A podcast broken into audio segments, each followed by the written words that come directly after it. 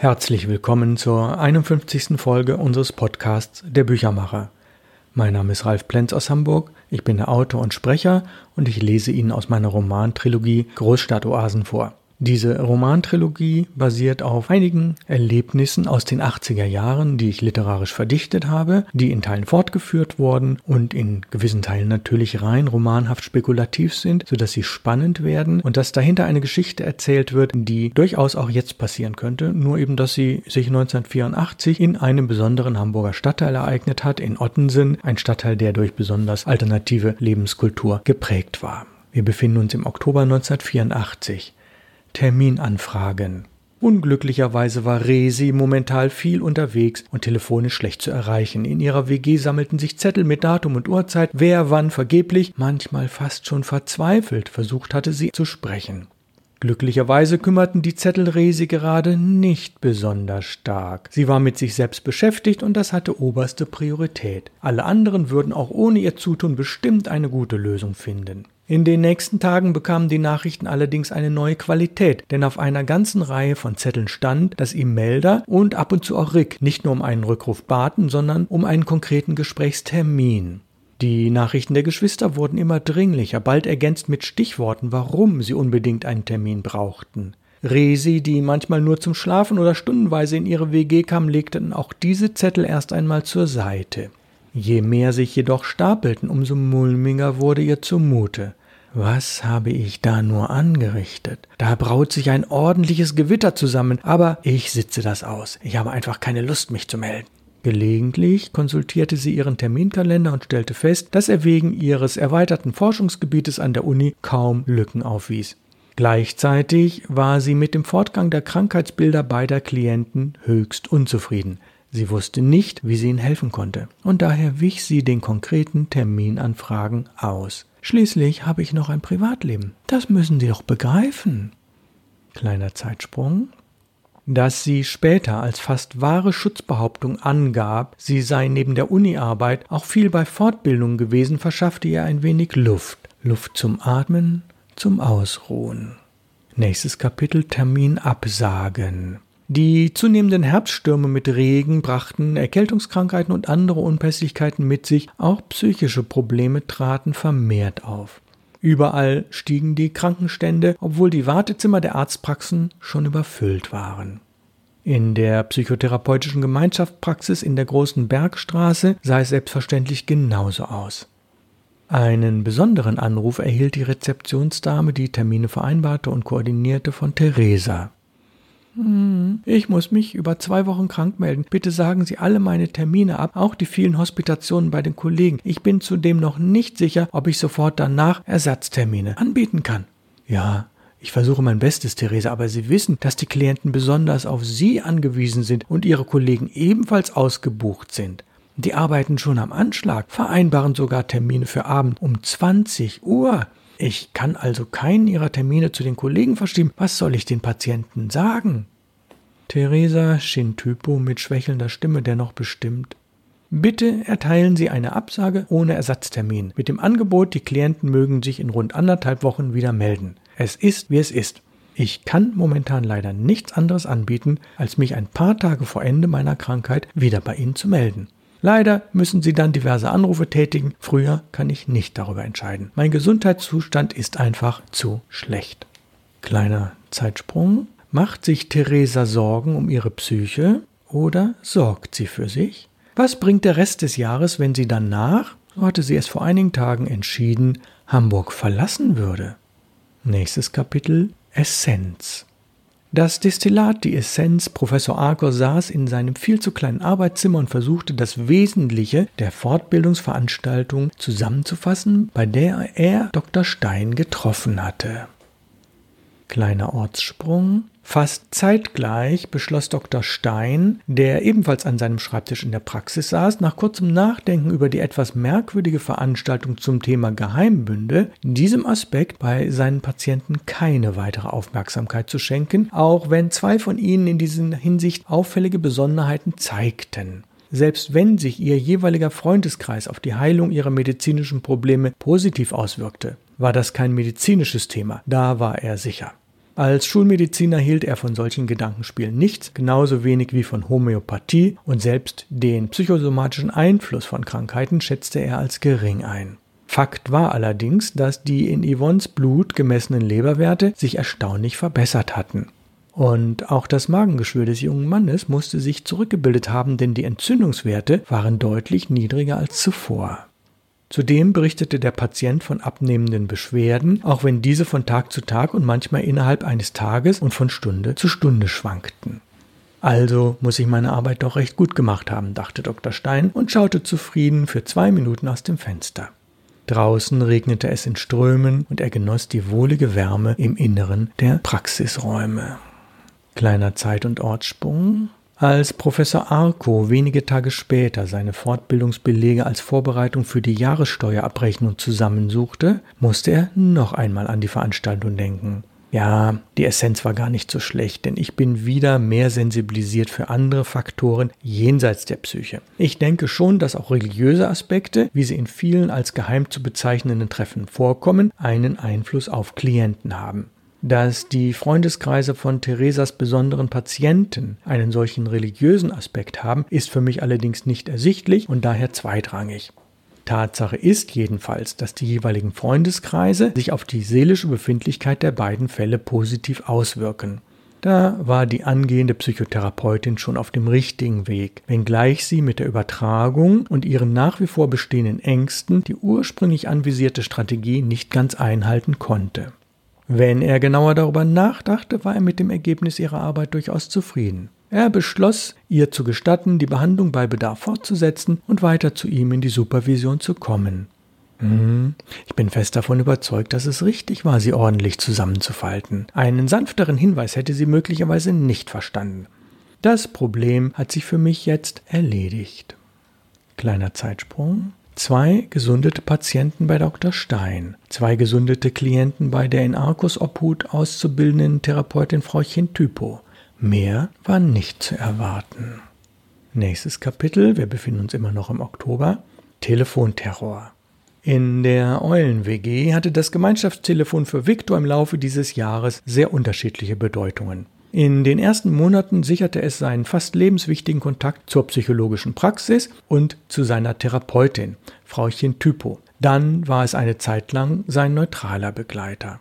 Als die Weihnachtsvorbereitungen begannen, wurde es zum ultimativen Hassobjekt, denn die Mutter seiner Tochter Ilsa machte Easy Victor durch Telefonterror zu schaffen. Die in Hannover lebende Ex-Frau hatte das Sorgerecht für die Vierjährige und beteuerte in mehr als zehn Anrufen unterschiedlich laut, eindringlich und aggressiv, dass er, Ilsa, Weihnachten unbedingt übernehmen müsse. Sie brauche auch einmal freie Feiertage und könne sich dann nicht um den Sonnenschein kümmern. Er würde sich doch sonst immer darüber beschweren, dass er sie nie außer der Reihe zu sehen bekäme. Üblicherweise hatte Viktor alle 14 Tage Papa-Wochenenddienst, den er mit Freude wahrnahm und auch nie ausfallen ließ oder verschob.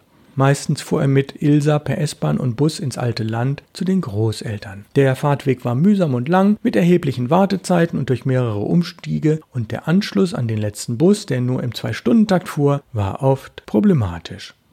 Weihnachten fiel in diesem Jahr allerdings auf sein freies Nicht-Papa-Wochenende und das wollte er ungern opfern. Fast schon gebetsmühlenartig wiederholte er, hm, ich kann doch die Zeit mit der Kleinen nicht in meiner WG verbringen. Hier ist es viel zu eng und die Großeltern sind an dem Wochenende unterwegs.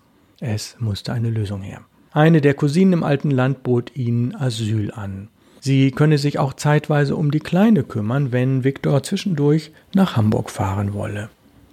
Das stellt die sich so leicht vor. Bei den Busverbindungen ist das schlicht und einfach nicht möglich. Ich müsste am Tag vor Heiligabend mit der Kleinen innerhalb von weniger als einer Stunde nach Süden zur Cousine fahren, damit sie nicht zu spät abends ins Bett kommt und gleichzeitig mein erstes Treffen nicht verpasse. Welches Verkehrsmittel käme in Frage? Ja, mein Motorrad ist zwar schnell genug, aber mit einem Kleinkind geht das natürlich nicht. Und alle, die mir ein Auto leihen könnten, sind über die Feiertage damit selbst unterwegs. Der Telefonmarathon hielt Viktor auf Trab. Er konnte ihm nicht ausweichen. Früher wäre er nach diesen Gesprächen in eine Kneipe gegangen. Inzwischen war ihm jedoch bewusst, dass Alkohol in diesen Spannungsmomenten keine Lösung war.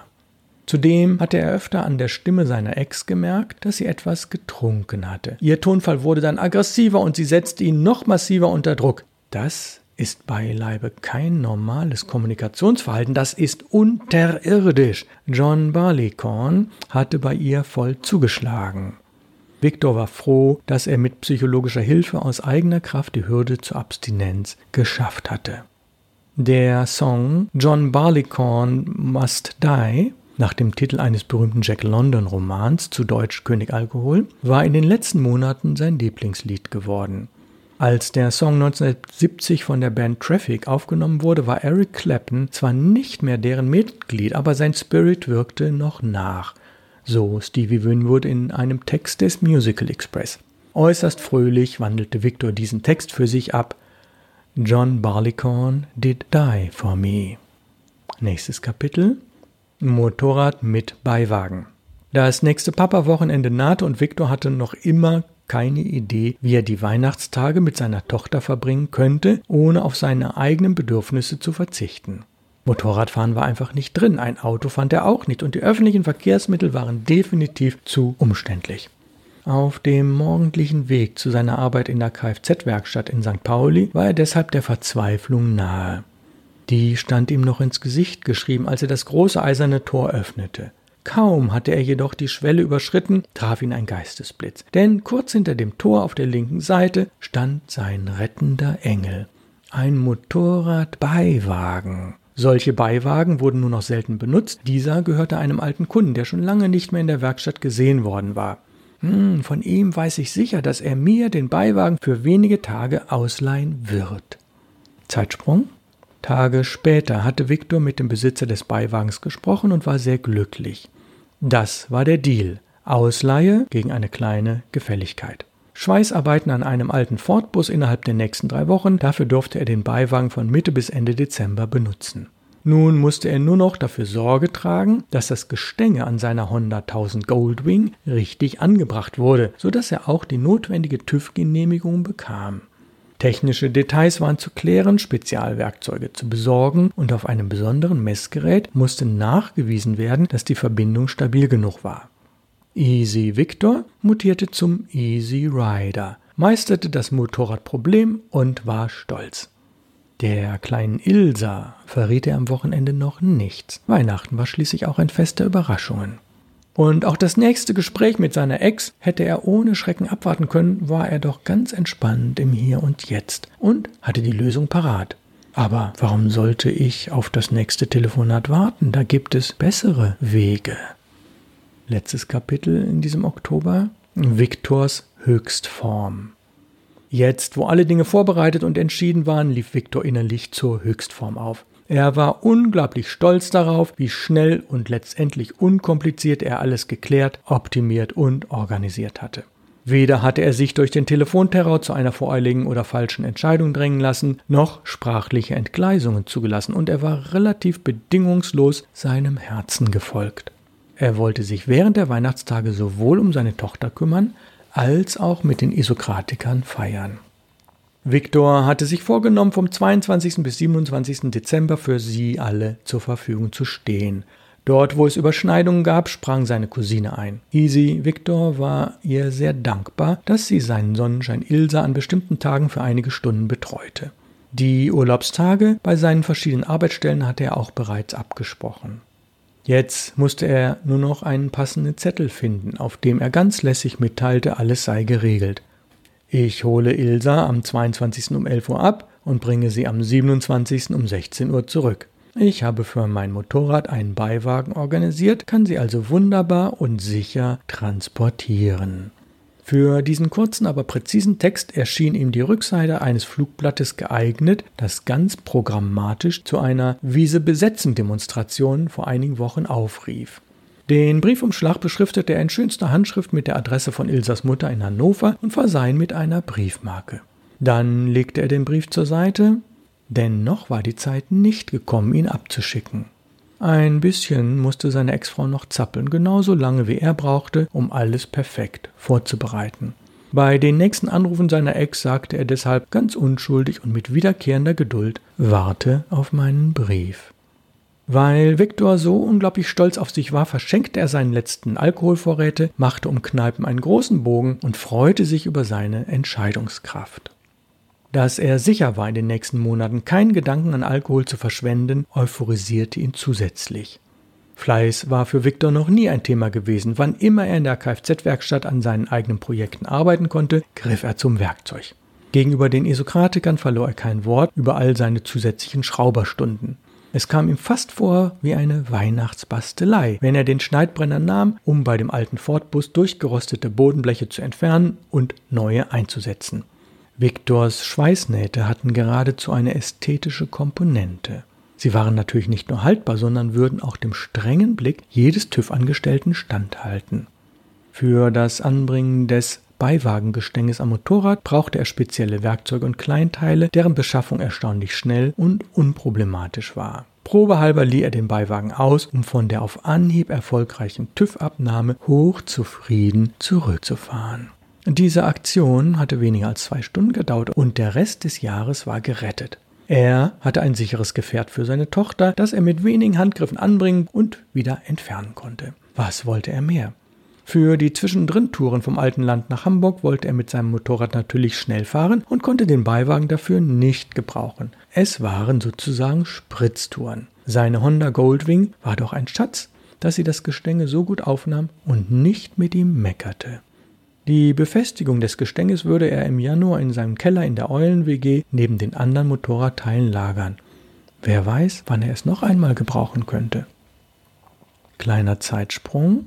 Der Telefonterror endete abrupt. Das letzte Gespräch dauerte weniger als zwei Minuten.